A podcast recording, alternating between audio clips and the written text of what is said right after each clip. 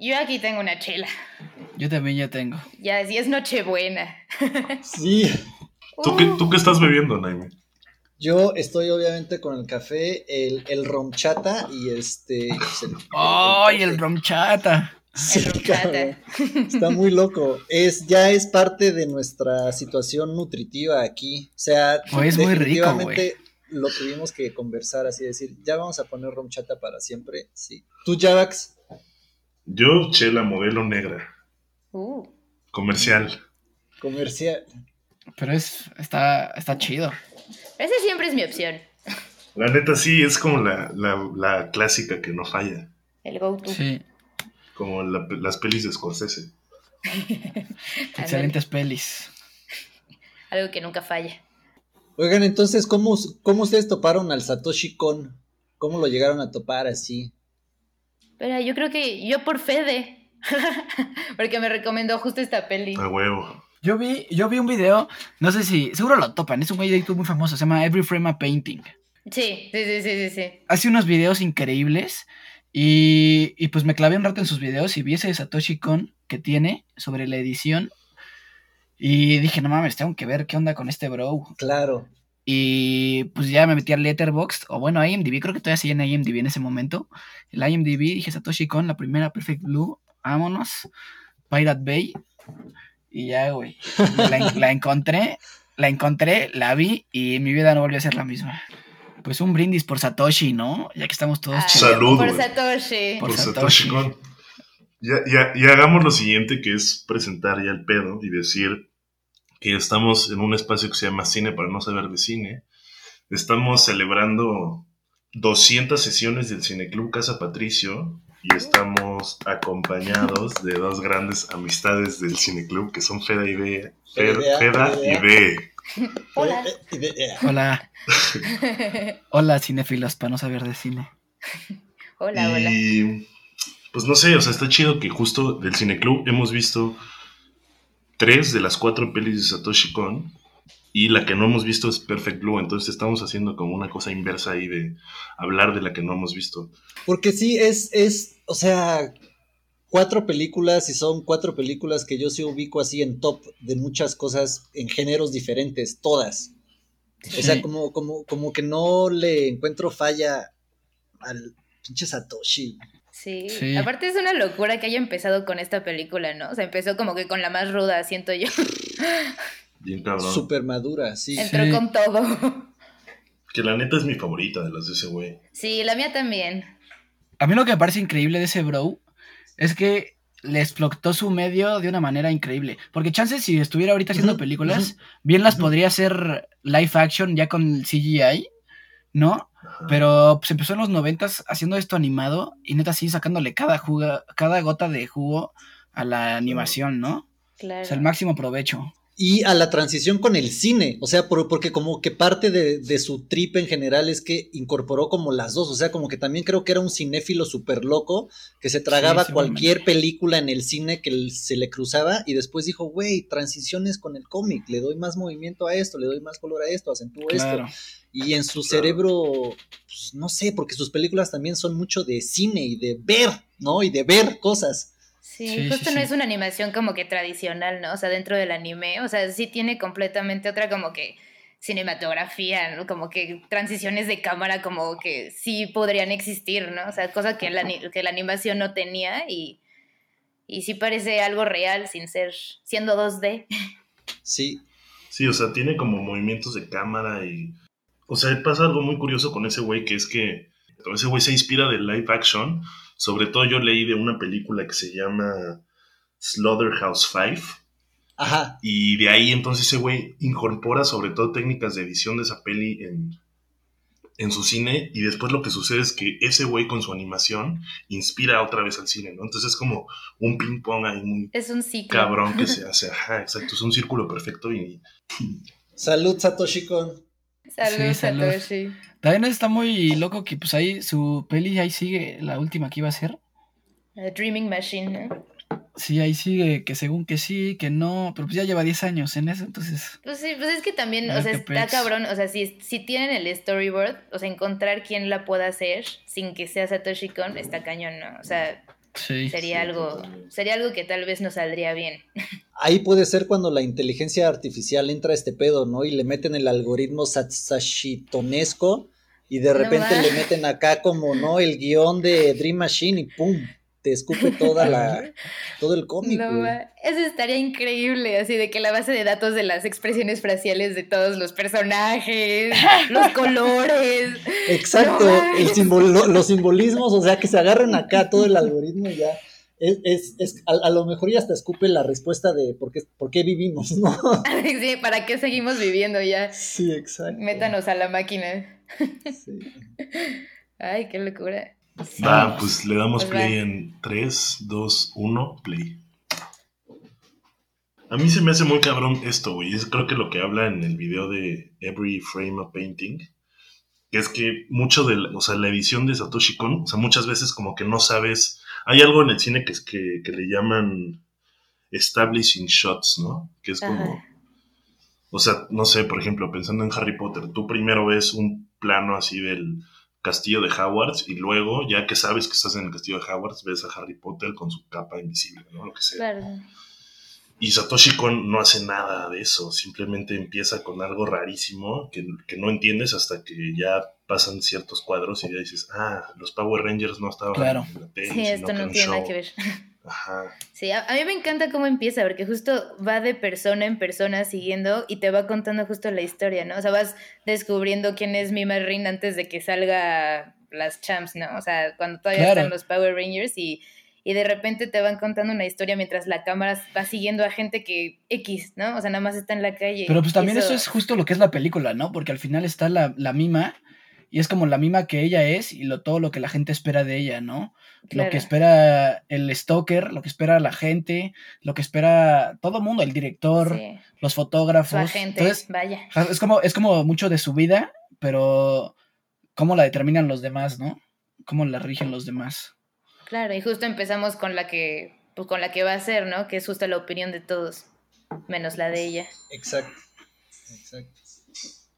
Es que es un güey súper versado en el cine. O sea, todas estas tomas en un anime normal, como que no lo ves, digo, las, las, los movimientos de, de cámara laterales. O sea, como que le dan muchísima vida al, al dibujo y a la vez, no sé, como que te meten en un trance, güey. Sí. Sí, sí, no, y la transición es como lo que lo hace también súper especial, ¿no? O sea, no son el clásico de animación que es corte, corte, o sea, aquí hay como un blend muy, muy, muy suave, y no solo como entre toma y toma, sino como entre realidad y, y pues, Sí, lo es imaginario, como engañoso. Sí, por ejemplo, los colores cuando ella es mima, en, en cómo usa la luz. Entonces, cuando la luz es clara, cuando digamos como que la piel de la, de la mima es casi pues, blanca, es porque es su representación es ficticia. Entonces, como que son todas las escenas que no ocurren en su intimidad. Y cuando está un poquito más opaca, son como las escenas de mima real. O sea, como que también son cosas que puedes ir tú, digamos, como desglosando conforme va la película, pero en la primera vista ni la ves, a lo mejor ni en la segunda, ¿no? Porque es cómo se usa la luz en un anime, pues como que ni te fijas en eso, ¿no? O sea, estás viendo acá qué pedo con la mía, pero pues sí es, y creo que son las grandes ventajas de la animación que tienes, o sea, nada es gratis, ¿no? Que es lo que me piratea muy cabrón de ser un artista visual, ¿no? O sea, porque pues yo por lo general como que trabajo en ideas abstractas, en letras, en pensamientos, y no, y no lo necesito bajar a algo que tú ves, ¿no? Como que, y, y el uso del color y el diseño de personajes y, no, o sea, no sé, o sea, como que son cosas que la verdad sí admiro demasiado, justo porque desconozco cómo funcionan. Y también justo, bueno, pero siendo, siendo animación, pues justo ahí el Satoshi Kon sí no tiene limitantes, no puede cada detalle, que se ve que era un güey clavado en los detalles, como darles la atención que él quiere, ¿no? Y no depende de que si existe esta mesa, si existe, ¿sabes? Entonces lo puede crear todos los colores que él quiera, los escenarios que él quiere. O sea, nada es casualidad, como dices. Y eso que dices, por ejemplo, de la luz, yo estaba investigando que esta todavía no la, no la hicieron digitalmente. O sea, entonces esta todavía era como la, la animación tradicional de poner como eh, de estos como acetatos, como para crear las, las capas. Entonces que, por ejemplo, los las luces, eso de la luz y la iluminación, pues luego sí son muchos trucos de cámara, de doble exposición y cosas así. Claro, aparte justo el anime está conocido porque pues justo cambió el mundo de la animación porque es muchísimo más fácil de hacer. Por ejemplo, si te fijas ahorita, por ejemplo, en escenas en donde nada se mueve, o sea, y las cosas siguen pasando y te sigue contando la Ajá. misma historia, pero las cosas no se mueven, a Claro, diferencia de que- la que nadie animación tiene cara, ¿no?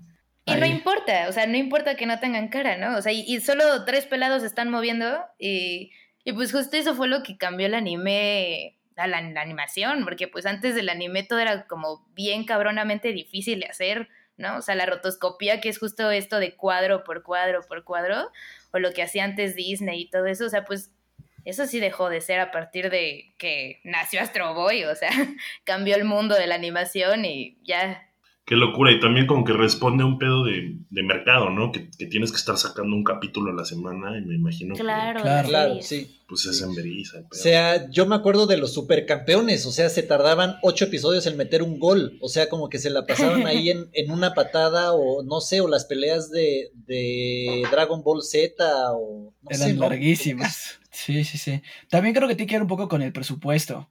Que creo que es, es una película que tenía bastante poco presupuesto. Entonces, justo por eso aquí se quedan quietas las otras que no están hablando, ¿no? No, pero es que Porque eso es bastante más. característico del anime en general, ¿no? O sea, no solo de esta película. O sea, de hecho, las, las demás de las demás pelis de Satoshi Kon realmente son bastante similares. O sea, aún así estando como separadas de años. O sea, tipo, no sé, compara esta con. con este. Ahí se me fue. Con Paprika. Y realmente el, o sea, el estilo de animación y la técnica no se ve que cambie tanto. Ya. ¿Y Paprika ya es digital o qué? Pues sí.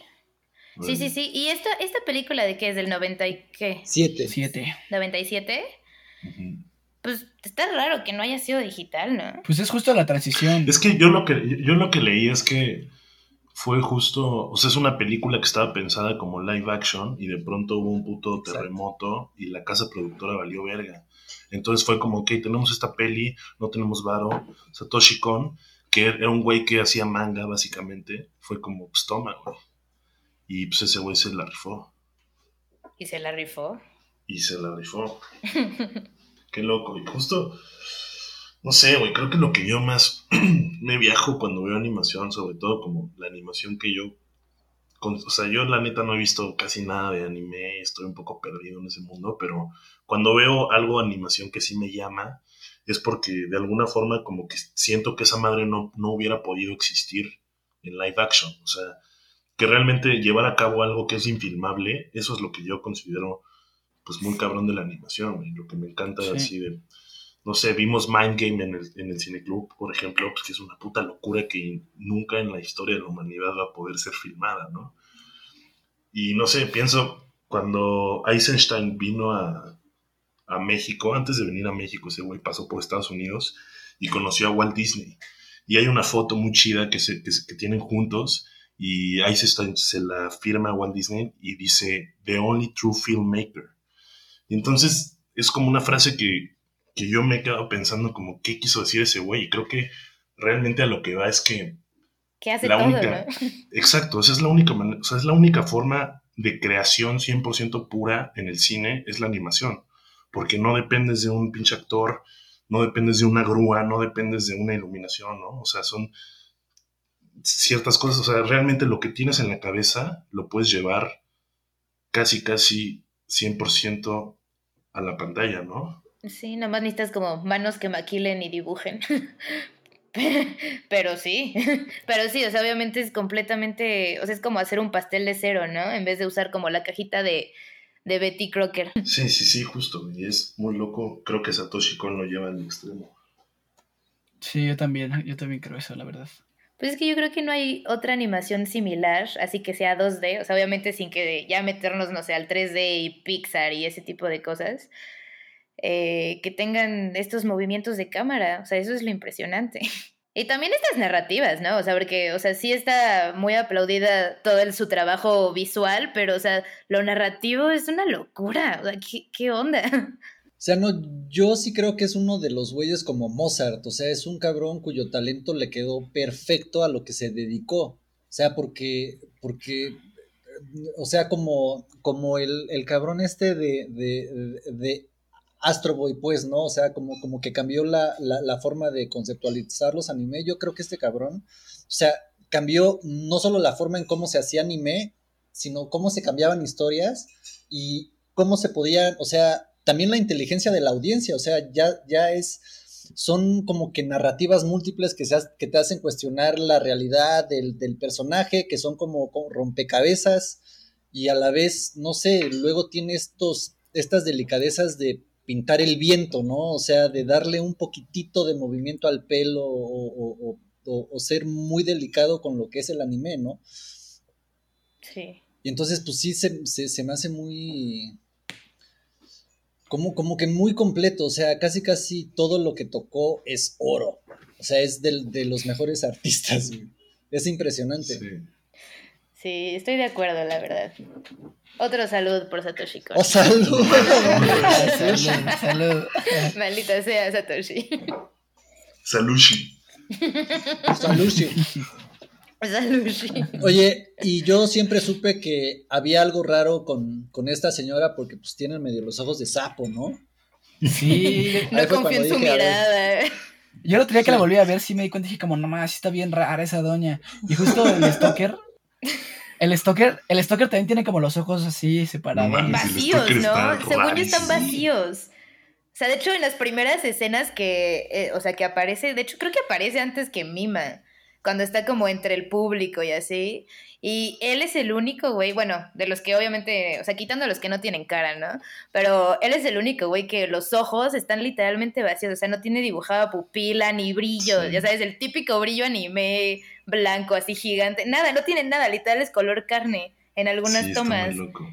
Súper extraño. y cómo, lo- cómo lo presenta está muy cabrón, que es este shot como de un point of view, de este güey con la mano así como extendida, agarrando a Mima como si fuera un muñeco. Sí, sí, sí. Ay, todo Muy se ve como con un halo blanco, ¿no? Como si fuera Sí, su sueño, horrible. justo. Sí, güey. Por ahí yo creo que Satoshi está haciendo como una, Crítica. pues no sé, un comentario o crítica al pedo otaku, güey, que al final sí es un pedo muy loco que cada vez como que se acerca más a nuestra cultura y a nuestro día a día, ¿no? Pero esta gente que está como obsesionada con, con ciertas cosas de la cultura popular y que de alguna manera se disocian de la realidad, está muy cabrón, o sea. Sí, güey. Pero también, por ejemplo, el día yo estábamos hablando el otro día, bueno, ya hace rato, pero también como nuestra relación con los famosos, güey, ¿no? O sea, porque llega un punto en que sí son parte de nuestras vidas, güey, ¿sabes? O sea, llega un punto que veo más seguido la cara de Leonardo DiCaprio que de algún primo, güey. Porque el primo vive en otro país, güey, y a Leonardo DiCaprio lo veo en la tele a cada rato, ¿sabes? Entonces, como que sí hay Claro. cierta asociación de decir, como, verga, pues sí me relaciono con estas personas, güey. No, obviamente yo no Sí, llego a ese sí, sí, como sí. este No, güey. o, o- o vete como a un exceso, ¿no? O sea, o sea, vete al exceso tipo las Kardashians. O sea, literalmente Puta, las esas viejas las Kardashians. siguen con las cámaras todo el día, haciendo lo que sea, a cualquier hora. O sea, qué locura, Claro. imagínate eso. O sea, y la gente, claro que lo consume y lo consume muchísimo. Sí, y justo por ejemplo, de las Kardashians puedes chismear de ellas como si fueran tus, tus amigas. Como, Tus ¿viste lo que hizo bros, Kim? claro. No lo creo. Ya se va a divorciar de Kanye West, güey. Ya, ya, Dicen, porque le puso dicen. el cuerno con ¿Quién a Jeffree? Star. Ah, venga, no saben ese chisme. Según yo, según yo, güey, según yo el Kanye West bien podría ser mi Mari, güey. Sí, 100%. No, güey, este, o sea, justo sí, ¿no? O sea, porque sí, aquí nuestra mima Rin sí tiene un viaje bien pesado de, de entre esquizofrenia o bipolaridad o yo qué sé, o sea, sí, está pasando sí, por un tiempo muy difícil esta chica, pobrecita, güey. Sí, Pero, sí, y, es pues, como una el- doble personalidad.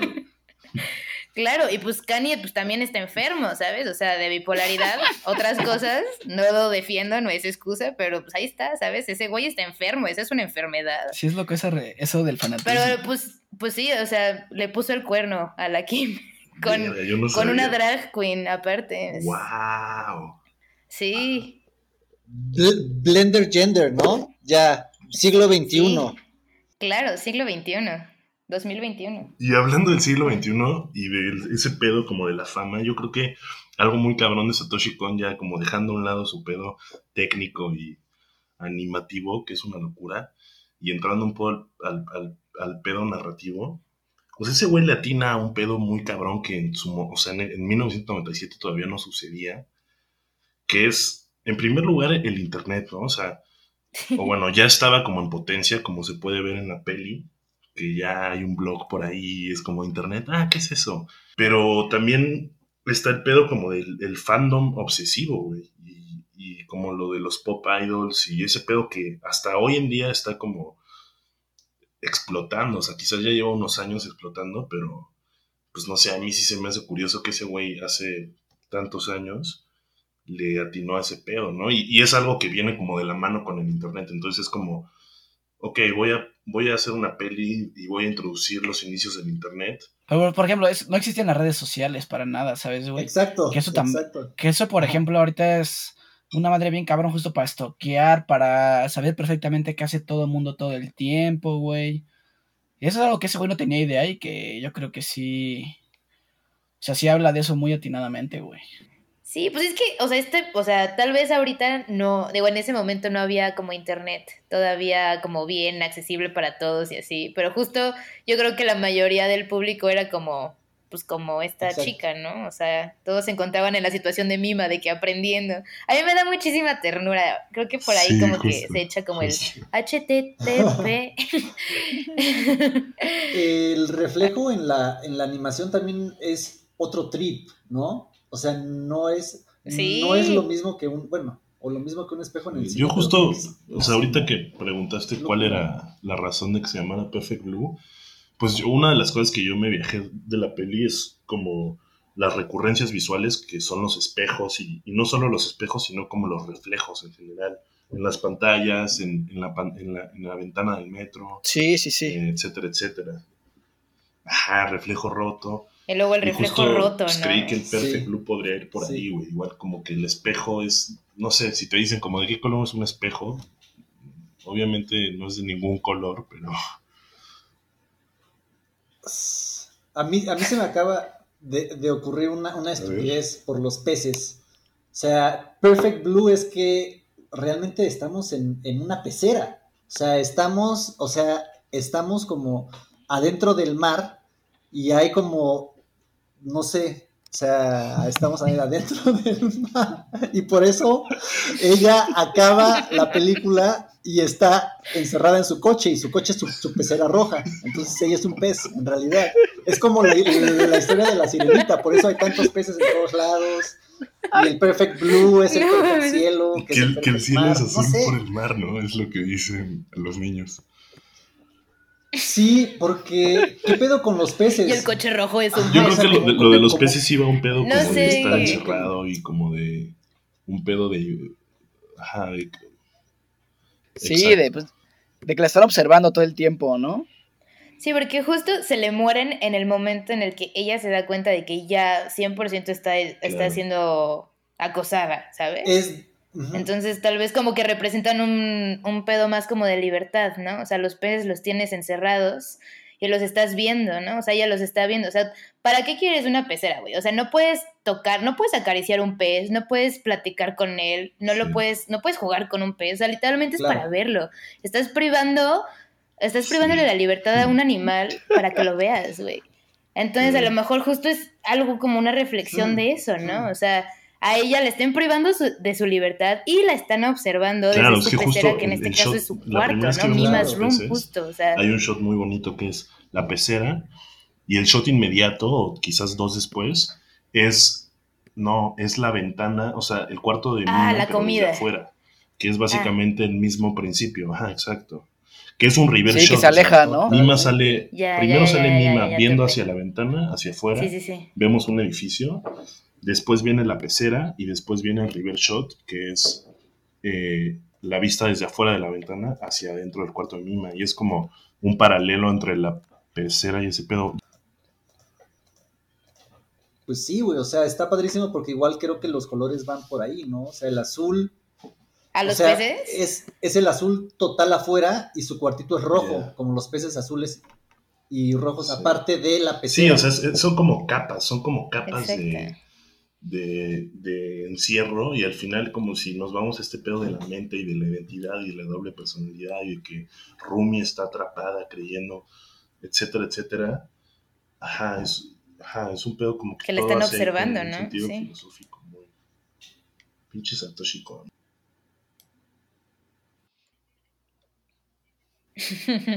A mí me impresiona como el departamento, ¿no? O sea, cómo viven, o sea, cómo viven en Japón es Sí. impresionante. O sea, es un espacio súper chiquito y te muestra como muchísimo como la intimidad de ella, ¿no? O sea, a mí me fascina cuando se mete como de repente al baño y hay como brasieres y chones y así como que colgándose de que secándose porque los lavó ahí. Y se me, algo, se me hace algo como tan, no sé, no sé si es de mujer, ¿no? Pero Sí, las mujeres a veces lavan sus chones en la regadera, no sé si lo sabían. Es algo muy común, a huevo, sí, es algo súper común. Y entonces eso como que me da, no sé, me transmite como muchísima, no sé, intimidad de parte de ella, ¿no? O sea, todas estas tomas como dentro de su departamento se me hacen tan increíble cada detalle. O sea, hasta las flores que están colgando de cabeza para que se exacto. sequen y todas esas cosas. Uf. Yo no sé cómo te puedes encontrar un blog de ti misma en el que según esto están escribiendo tu diario y como no Es friquearte. que yo creo que todavía. O sea, ¿cómo no vas con la este con- policía? o sea, es, es lo que dije anteriormente, ¿no? O sea, cómo Satoshi Kon sí le da el clavo en algo muy cabrón que en ese momento no sucedía, que es esta obsesión muy alimentada por el internet de las fanbase que están, o sea, ya perdieron la cabeza por sus famosos, ¿no? Y, y no sé, o sea, como volviendo a Asia y con el pedo que está sucediendo ahorita con el K-pop, o sea, ese pedo es una locura, es un fenómeno nunca antes visto, güey. Son personas que básicamente son un producto, pero en, en- ya en un nivel absurdo, ¿no? O sea, de que, no sé, o sea, las, las, las, las artistas de K-pop no tienen que firmar contratos de que no pueden tener novio y no pueden tener novia y no pueden chupar, porque, güey, hay... Exacto, güey, tienen Claro. que mantener viva la vender la fantasía, de fantasía, cientos de ¿no? miles de chavitas Claro, y chavitos o sea, que siguen. Y aparte, o sea, esto se ve súper claro. O sea, hay una estrella de, de K-pop que no sé si saben que literal no existe. O sea, es, Ajá, es, es una sí, proyección en el en- escenario. No me acuerdo cómo se llama. Pero literal solo es.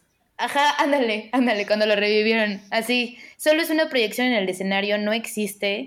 Y pues canta las canciones y está dando el concierto y todo esto. Y pues la gente lo sigue. O sea, hasta qué punto descubrieron que literalmente no tienes que ser una persona para que lo sigas, ¿no? O sea, ¿a qué grado es esto de explotar a una persona que ya ni Sí. siquiera tiene que ser una persona? O sea, ya puede ser pues una animación o renders, ¿no? Como esta, Lil ¿cómo se Miquela. llama? Ajá, como Lil Miquela, justo que no existe. Saludos por eso, y Un por beso eso a Lil Miquela. Mima Rin, ¿no? Y por eso Satoshi Kon brindis. Salud, hermano. O sea, 1997 está en un pedo que, pues, o sea, como, como que ya no nada más son estrellas, como que ya son todos nosotros, ¿no? O sea, ¿cuál es la, o sea, qué tal si Sí. estamos posteando aquí, estamos reportando desde Angola este podcast, Angola Nation, baby, saludos a todos nuestros fans angoleños, angoleñas que están por allá, o sea, como, como que me entienden, o sea, como, como que ya podemos también jugar con la realidad en, en los medios que estamos manejando para crear fantasías hasta de nuestras propias vidas y por eso es el pedo de Mima, ¿no? O sea, como, Claro. ¿qué hice? ¿Qué no hice? Porque está escrito en algún lugar, pero no necesariamente en tu memoria. Y ya es un pedo súper loco. Sí, Claro. Sí, sí, es justo es el pedo de que, de que pues luego sí nos proyectamos bien cabrón, ¿no? En la gente que admiramos e idolatramos y decir como, a huevo, güey, al Justin Bieber le gusta lo mismo que a mí, güey, seguro es un güey a todo dar y todo eso y, y chance es puro show, ¿no? O bueno, ya empieza el pedo del consumismo, decir como, no mames, güey, quiero los zapatos Maroon que usa el cantante de... Los Maroon 5, güey, yo qué sé, ¿sabes? O, o comprarle el cereal de Travis Scott por miles de dólares. El paquete de McDonald's de Travis Scott. Aquí estamos viendo dos personajes de Mima, ¿no? O sea, la Mima pop icon y la Mima actriz. Y, y ambos lados, ambos personajes son justo manejados por el patriarcado, Sí. ¿no? O sea, literalmente, o sea, en las dos, en las dos historias, en la realidad y en lo que ella se imagina, todo está mal, ¿no? O sea, ella haciendo, tratando de escapar de esto que le está costando ya trabajo de ser estrella pop, pues acaba en algo peor incluso, ¿no? O sea, porque pues acaba pues vendiéndose y tomando decisiones como el, el de sí aceptar grabar una escena en la que la estén violando. Y, y ella dice, ¿no? Yo no quería grabar esta escena, o sea, yo, yo no sabía qué hacer, yo no sabía cómo decir y hacer que todas las personas pasaran por una molestia, ¿no? Y eso, Claro, o sea, eso que nos dice, literal, las dos historias están manejadas por, lo- o sea, cómo el hombre manipula a la mujer, en este caso a Mima. Y cómo también Mima se deja manipular sin querer, o sea, sin, sin, o sea, ella inocente de esto, pues al final, pues, ¿qué Pero- tiene? 21 años, ¿no? sí, o 20, sea, algo así. Igual en la historia de las mujeres actrices, o sea, pues es igual, por ejemplo, la Jodie Foster, ¿no? O sea, un gran ejemplo de, de esto. La Jodie Foster era child actress y después alguien se volvió fan y la tratan de asesinar y después para recuperar su credibilidad tiene que actuar en una escena de violación, ¿no? O sea, ¿cuántas mujeres no han tenido que actuar eso nada más para, para efecto, ¿no? O sea, Hitchcock. Claro, sacarse Eh, las sí, sí, chichis, sí, sí, literal. sí, o, o- o- o sufrir violencia do- doméstica por el ejemplo de la trama, ¿no? Hay que hacer a una mujer ll- llorar, ¿no? O sea, como que tanto también las actrices se han tenido que meter por ese sistema culero para, Sí, no y sé, además, ¿no? o sea, Para avanzar. la visión de Hollywood, ¿no? Que las actrices, hay un momento donde llegan básicamente en los ojos de Hollywood a una caducidad, güey, y es como, ok, next. Y, y con, y con Sí, los hombres no pasa eso, o sea, es, es muy, es muy difícil ver a una actriz crecer en Hollywood, y digo crecer de hacerse vieja, güey, porque eventualmente dejan de aparecer en películas, y es como el gran tema de... Claro. Helen Mirren, sí. Para mí Helen Mirren es de las más guapas, sí. O la Meryl Streep, no, pero fuera de eso, en cambio el Robert De Niro nunca va a dejar de trabajar. Claro, ni George Clooney. O la Just Clooney sigue muy papito, la neta, Sí. pero Por eso. Pero sigue muy papito en los, en los estándares hollywoodenses. O sea, una señora, por más guapa que sea de vieja, güey, no va a ser papita, mamita para los ojos hollywoodenses. Papita. claro, güey, le van a dar papeles ya más justo de, Exacto. Mamá. de señora, abuela. mamá, abuela, ¿no? Que pues justo es Sí, lo que le pasa a la Rumi. O sea, justo es ella la que sufre. Digo, o, o también un ejemplo súper bonito para expandirnos un poquito más de, de- sobre el querido Satoshi. Salud, Satoshi, salud, Satoshi. Salud. Satoshi, Satoshi. Sasushi. No, pero es en la de Millennium Actress, donde pues te, o sea, te cuenta la historia de mil Ah, años claro. en 80 minutos de una perspectiva femenina súper poderosa, güey, ¿no? O sea, estás Sí. persiguiendo Es eso, güey, justo. Algo, entonces como que también es este güey super punk, como que dibujando cosas con figuras femeninas súper poderosas en un ambiente que por lo general pues están en Dragon Ball nada más porque el viejito está obsesionado con, con chichis, ¿sí me entiendes? O sea, como que también Claro. es un güey que sí está tratando de hacer el, esfuerzo de, ok, si, si te voy a hacer cuestionar la realidad, bueno, pues empecemos desde cero, ¿no? O sea, todo. Claro, y es algo que justo en, en Tokyo Godfathers llega al, al- al nivel máximo, ¿no? Que, o sea, este pedo de, de los personajes de Satoshi Kon, que son, pues la gran mayoría, o si no es que todos, sus protagonistas son personajes marginalizados de alguna forma, güey. Y no convencionales.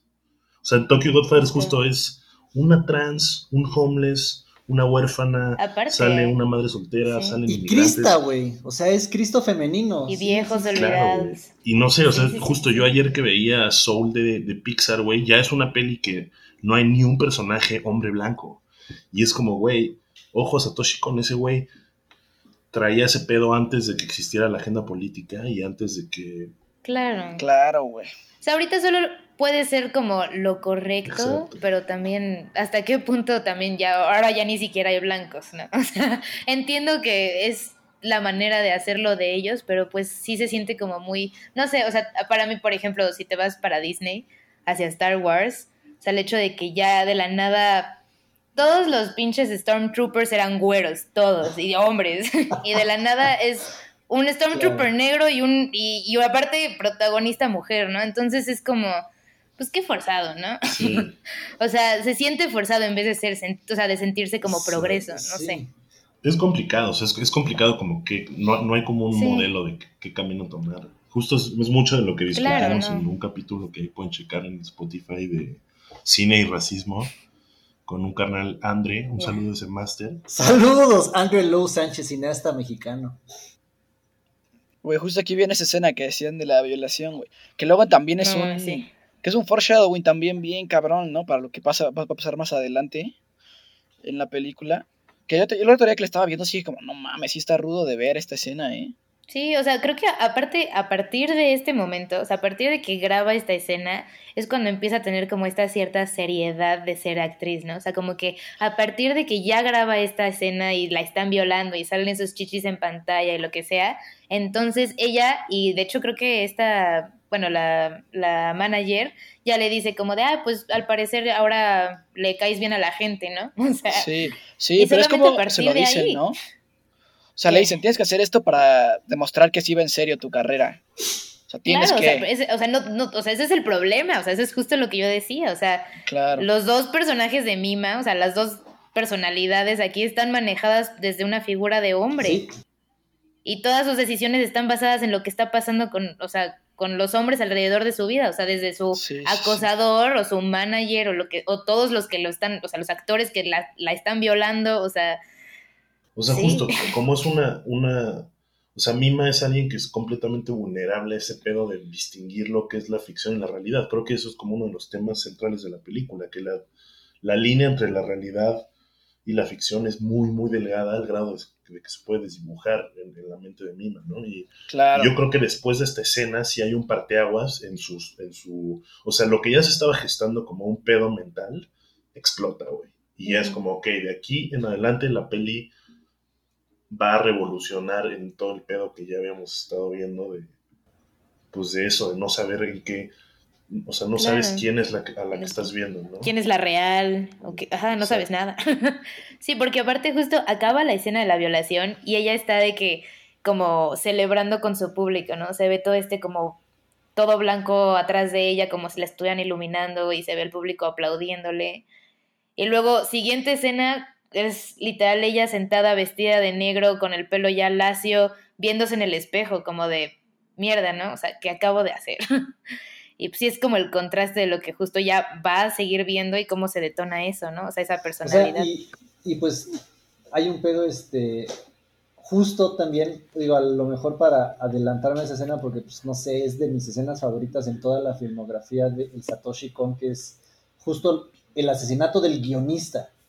Y, y justo tuvimos, eh, nos echamos un podcast con, el, con, los, eh, con los de Minerva Editorial, Santi y, y Beto, y justo hablamos sobre el Peter Greenaway Pillow Book, que no sé si, si, si la han visto, pero, pero pues Mm, es, no. es un güey cuya filosofía es todos los guionistas deben de ser asesinados justo porque, porque la narrativa, o sea, el cine narrativo, le, como que restringe mucho la posibilidad del cine y en sí la imagen en movimiento. Y entonces el primer asesinato en Perfect Blue es al guionista y ahí es cuando ya se acaba la como la, la línea por la cual nos estábamos metiendo a este laberinto, ¿no? O sea, como ya Sí, después la de ahí. lógica. Exacto. El guion, pues, el texto, ya todo es interpretación a lo que se nos ocurra. Claro, ok. Las bases ya están, ¿no? O sea, como que ya las bases ya están. ya sabemos quiénes son los personajes, quiénes son los sospechosos. Ahora a ver Arréglense, qué ¿no? pedo. Exacto. Porque aparte es muy tierno, ¿no? Como que al final todas sus películas son súper bonachonas, échale ganas a la vida, cree en ti misma, o sea, Supera las cosas. Ajá, ajá. Justo, o sea, lo que, lo que vemos en esta película es, es una adolescente, bueno, una joven adolescente, bueno, ¿qué es? Un adulto joven, un adulto joven, pues, no sé, procesando como todo lo que está pasando con su vida, ¿no? O sea, viendo cómo logra pasar toda esta etapa de, de locura casi, ¿no? O sea, porque ya se nos estaba yendo la mima. Sí. Sí, tiene un mucho de... viaje bien grande de, de personaje. Sí, justo todo lo que decíamos de la violación y así, o sea, sí tiene como un claro crecimiento, ¿no? O sea, justo como un proceso de maduración y pérdida de la inocencia y todo esto como Sí. que era mi marín que se va perdiendo poco a poco, ¿no? Con la película. Sí, y yo creo que se ve bien, así bien claro cuando ya por fin se acaba por completo, cuando, cuando le toman las fotos desnuda, el, Mm. este, pues el fotógrafo, que no- Sí. no sé, se le toman fotos desnuda, que hasta se ven sus, sus este, compañeras de, de su grupo, de las Chan, que la están como de que, ay, ¿crees que sí vaya a aceptar? Ay, no, mi, machi, mi marrín, no sé qué, y pues sí acaba aceptando y pues ahí al final eso que acaba de, o sea, después de ese shooting que tiene, pues ya y ya la perdimos Sí. por completo. Sí, Y hasta aquí vamos a llegar a la parte 1, ¿no? Sí, yo creo que es buen momento para ponerle pausa Y pues ya volveremos con nuevas ideas, seguiremos cotorreando sobre este genio de la animación. Con fe de idea, grandes carnales, Cine Club, Casa Patricio, 200 años, cine para no saber de cine. 200 años, siga adelante. Bye bye.